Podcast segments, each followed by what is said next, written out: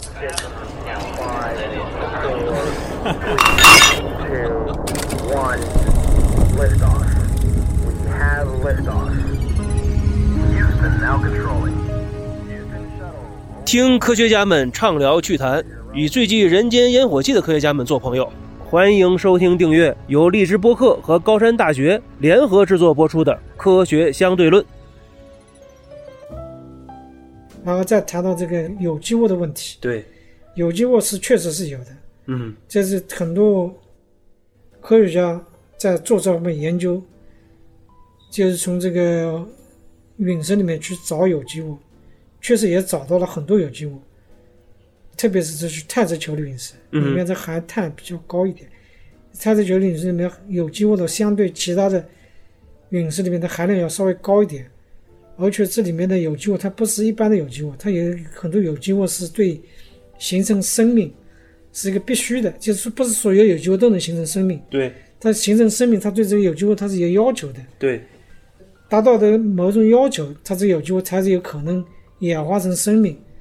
那么这是比较特殊的有机物的话，在这个碳质球的陨石是科学家已经找到了，哇，所以说这是现在就有一种理论就认为这个地球上的生命有可能就是这些碳质球的陨石从其他的天体上面带到带来的带到我们地球上面。嗯然后在地球上面进一步的演化，嗯，最后就形成了地球生命。所以说，研究陨石对地球的这个生命起源和演化也是有一定的积极意义的，嗯，这也是一种假说，对吧一？种假说对，。因为这也因确为实这很个难东讲西。实在是太复杂了， 嗯，这些我们人类还没搞清楚这个生命是怎么起源的，因为过程太复杂了。对，你从有机物到生命，它是一个飞跃，就是从有机物到生命。现在谁也搞不清楚是怎么跨过这么一道坎，对，就是从简单的有机物一下子跑到这个生命生活体上面，这是一个世界性的难题，还没有找到这个很好的答案。但是我觉得这也很进步的一个意义，就说明如果在我们这些陨石上都能找到这些嗯有机物的一些痕迹，那么也就是说明在这个宇宙当中，其实有机物是广泛存在的。对，如果碰到一个像我们地球一样位置这么好，离太阳、离恒星这个距离这么的合呃适，嗯这么合适的，对吧？那很有可能我们就会呃诞生生命。对，经历过几十亿年的一个演化，那么也就是说，可能生命在宇宙当中也许是一个广泛性存在的一个呃一个一个一个情况。是的，这也是一个受这个广大这个民众非常关心的一个问题，就是这嗯个嗯地球以外是不是有生命，嗯是吧？地外生命。这个在科学界也有不少人在嗯研究这个问题，这个问题就是所谓的这个宜居性的问题。嗯嗯就是除了地球以外，在其他的呃太阳系统，比如是恒星系统里面，是不是存在这么一个适合生命宜居的这么一个行星？这也是全世界的科学家正在一个努力的方向嘛。嗯有很多人在寻找这行星，就比如系外行星，这是一个很大的一个研究领域，就是在找除了太阳系以外，其他的恒星周围有没有这个行星系统。现在已经找到了很多，是找到了很多的类似太阳系的恒星系统。那么，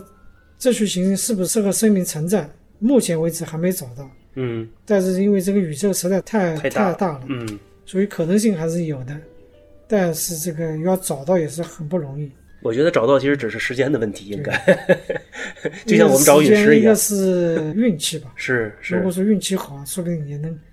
也能够找得到。对这 对，完全也都是靠运气的。理论上是存在这种可能性，但实际上你要去找也是非常困难。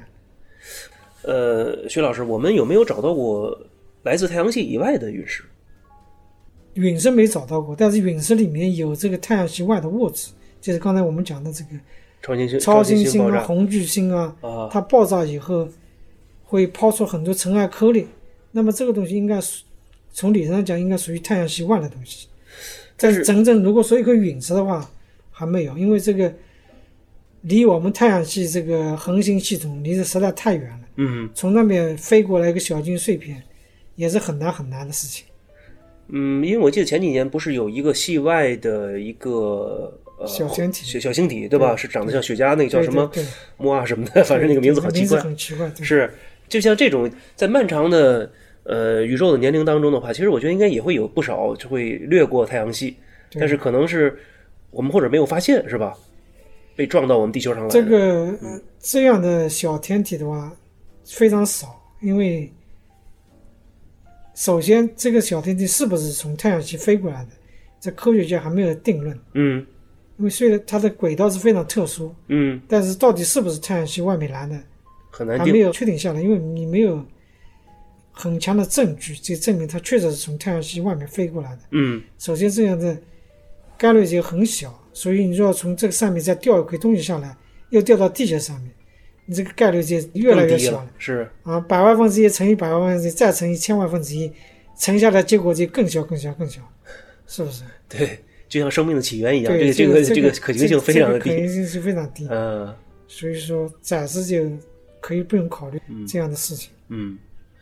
但是您看啊，我现在。看到的这个咱们陨石的这些以前的发现什么的，都是很被动的，反正它掉下来就掉下来了。嗯然后呢，我们可能包括您说寻找也一样，我可能这个花了很大力气踏破铁鞋无觅处，真的可能也许得来全不费工夫，不一定什么时候就能发现了，是吧？我们这所有东西都是非常被动的。嗯我们人类有没有主动的发现过这些陨石？就是它还没到了，我们就发现它了，然后我们也就提前判断出来它会在哪这里是掉下来。有的，这个整个历史上面出现过两次，哇，还真有，在二零零八年的时候嗯就有这么一个小行星，它在太空里头就被这个天文学家观测到了。嗯当时在他们都在找小行星，嗯就突然之间镜头里面就冒出一颗小行星来，嗯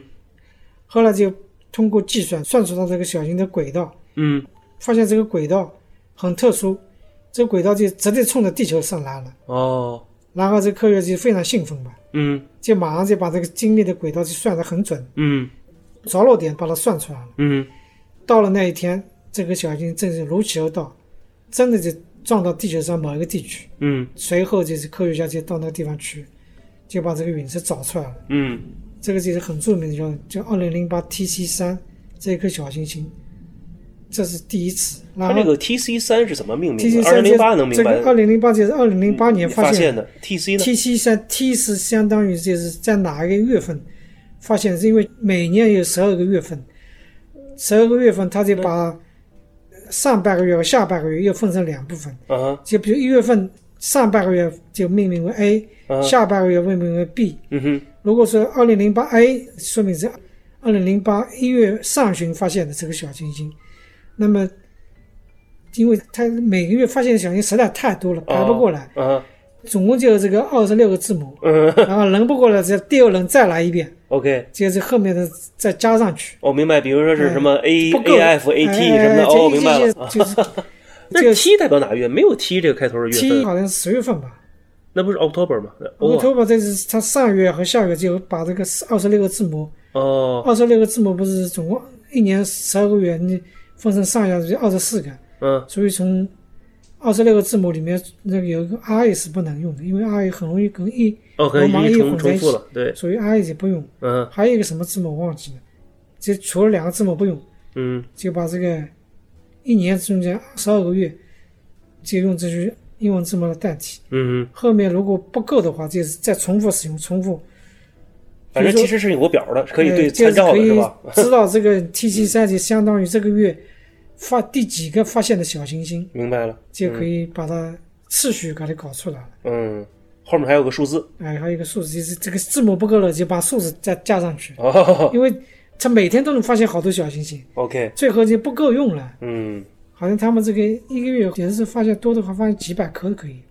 就找到的小行星数目要比找到陨石数目要多很多很多。 ，OK，因为找到陨石，现在目前为止，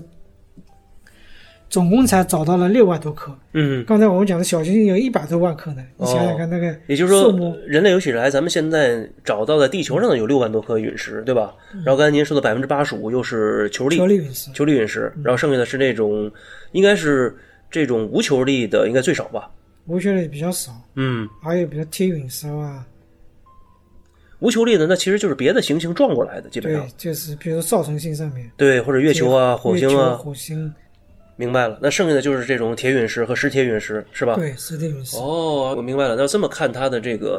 呃，我们发现的其实比率跟太阳系这个所形成的这个比率，当然肯定是差不多的。这是少数，这是掉到地下的毕竟是少数，大部对分都是还在太空里面在转，嗯嗯嗯，还有其实很多小个儿的，还在可能太空里面还没掉下来。呃，或者掉下来就在大气当中被烧没了。 对，嗯，二零一八年也发生过这一次，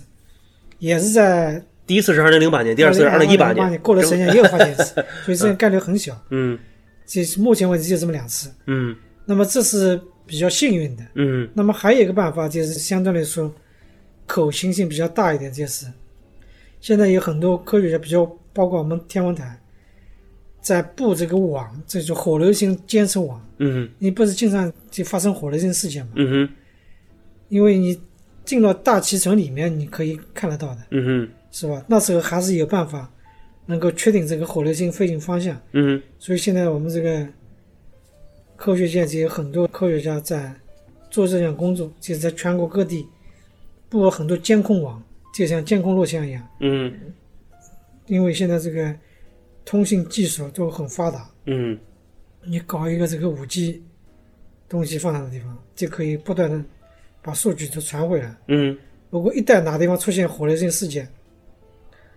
你就可以把火流性飞行的轨迹给记录下来。嗯记录下来以后，飞行轨迹早老点可以计算出来。嗯，那么提这个前预判。哎，提前可以，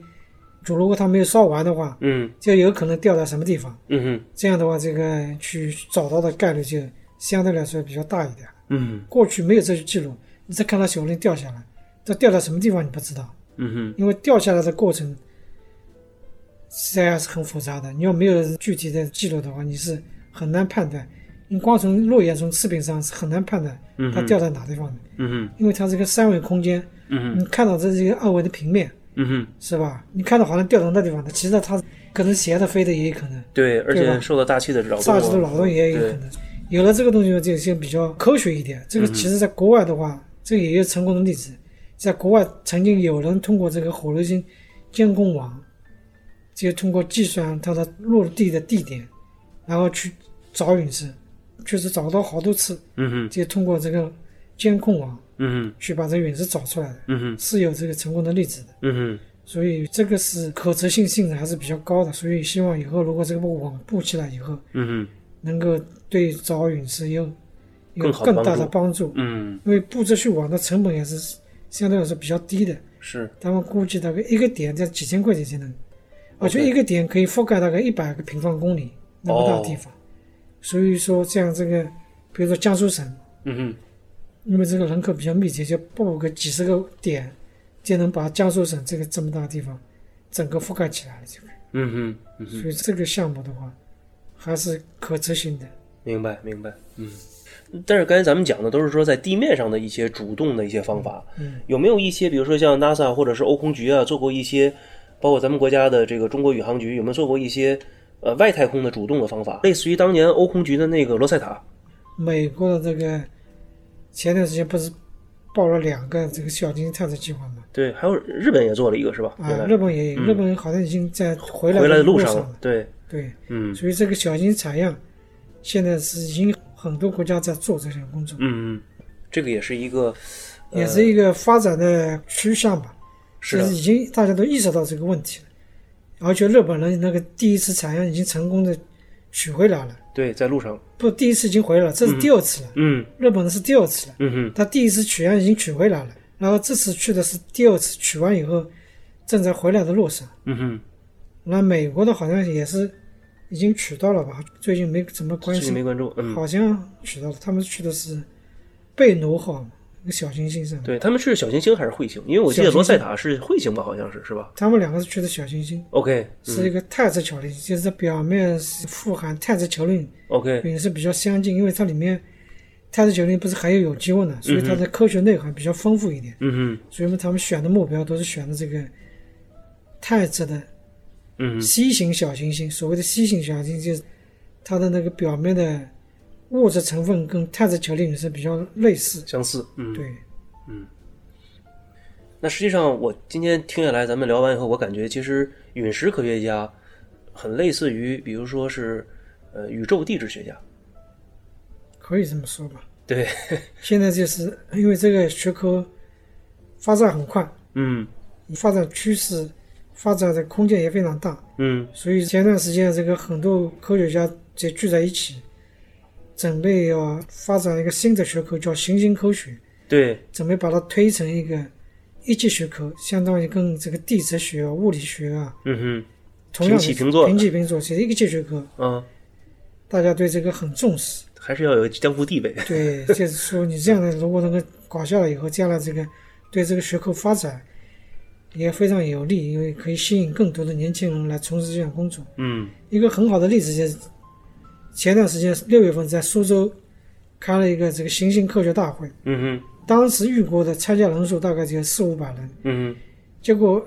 最后这个超过了一千多个人来报名参加，哼，哇，所以说这个就引起了很多人的关注，是有很多人对这个学科非常感兴趣。是，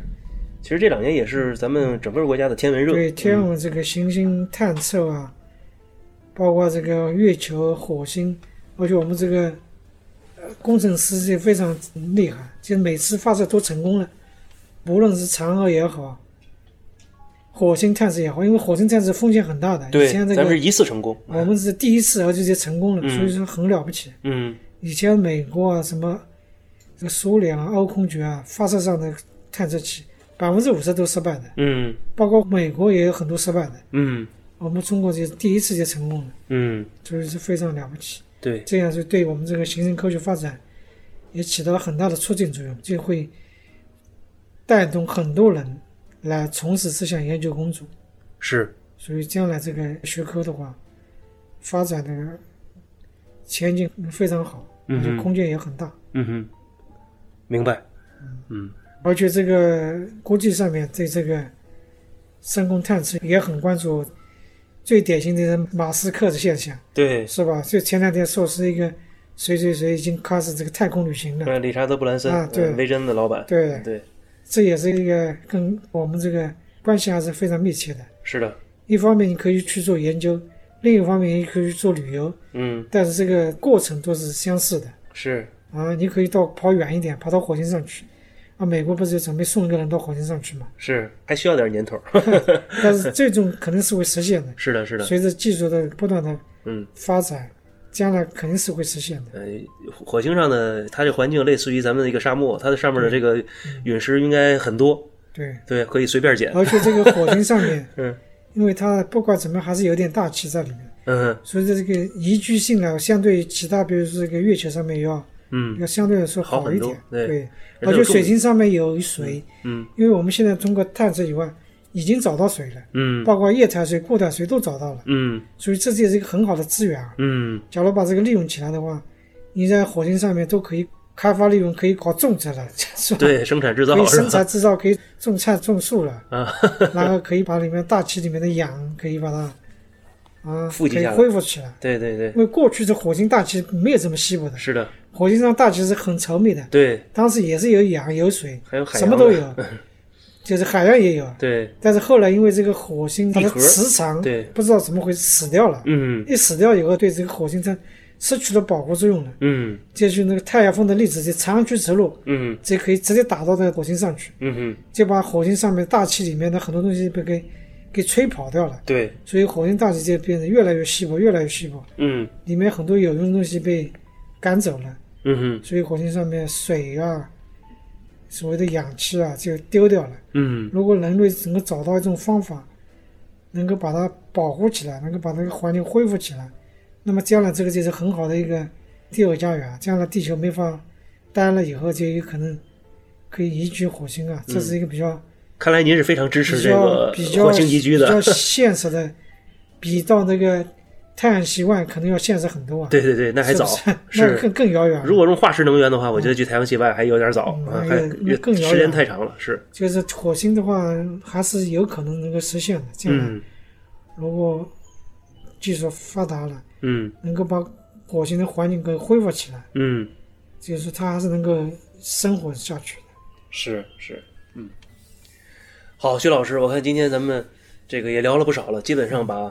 我反正我能够问到的关于陨石的关一心些的，问题都有一个比较好的解答吧。对，非常感谢，非常感谢。还有一个问题你没问的，我来替你问吧。好好好，您说，就是这个，因为我们平时也接触到很多这个爱好者，嗯，大家问的最多问题就是这个陨石到底有没有辐射性，哦，这是老百姓最关心的问题。肯定没有吧？而且我每次都要 这个不厌其烦，一遍又一遍的给他们解释，嗯这个陨石里面是没有放射性的，嗯可以放心，嗯大家可以放心，这个陨石绝对不会有放射性。嗯，所以说这个问题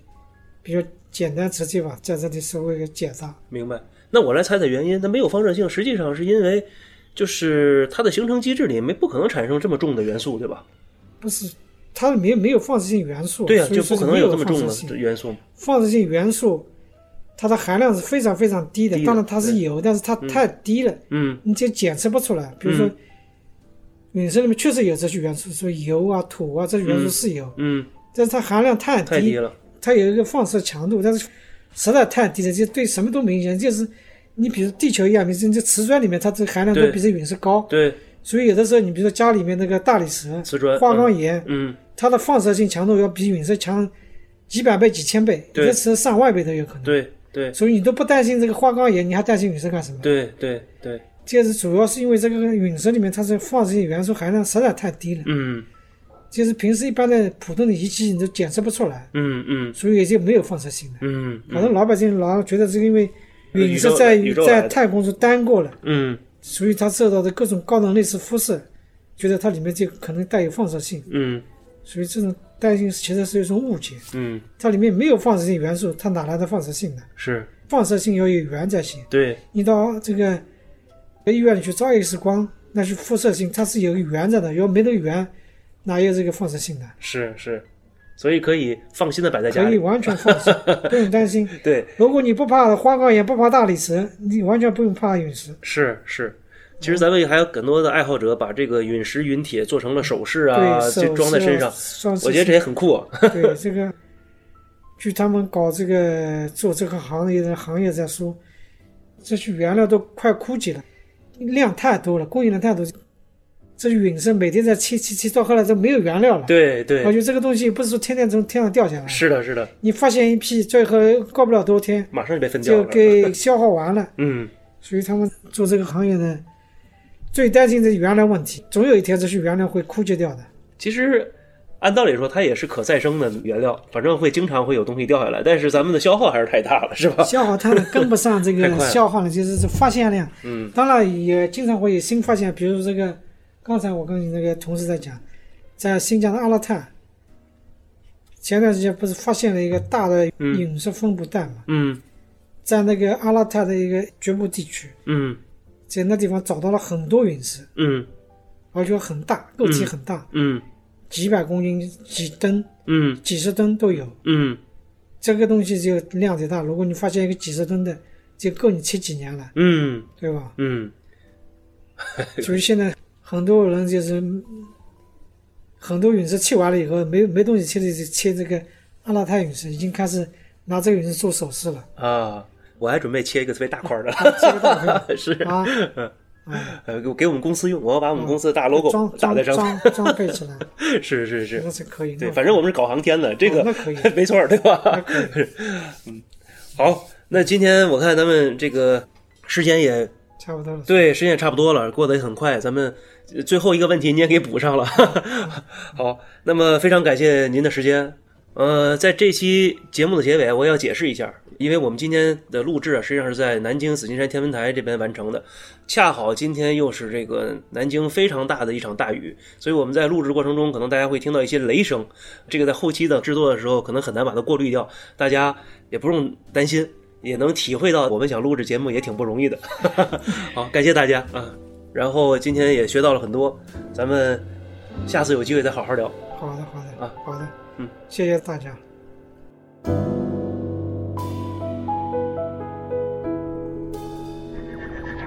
Thank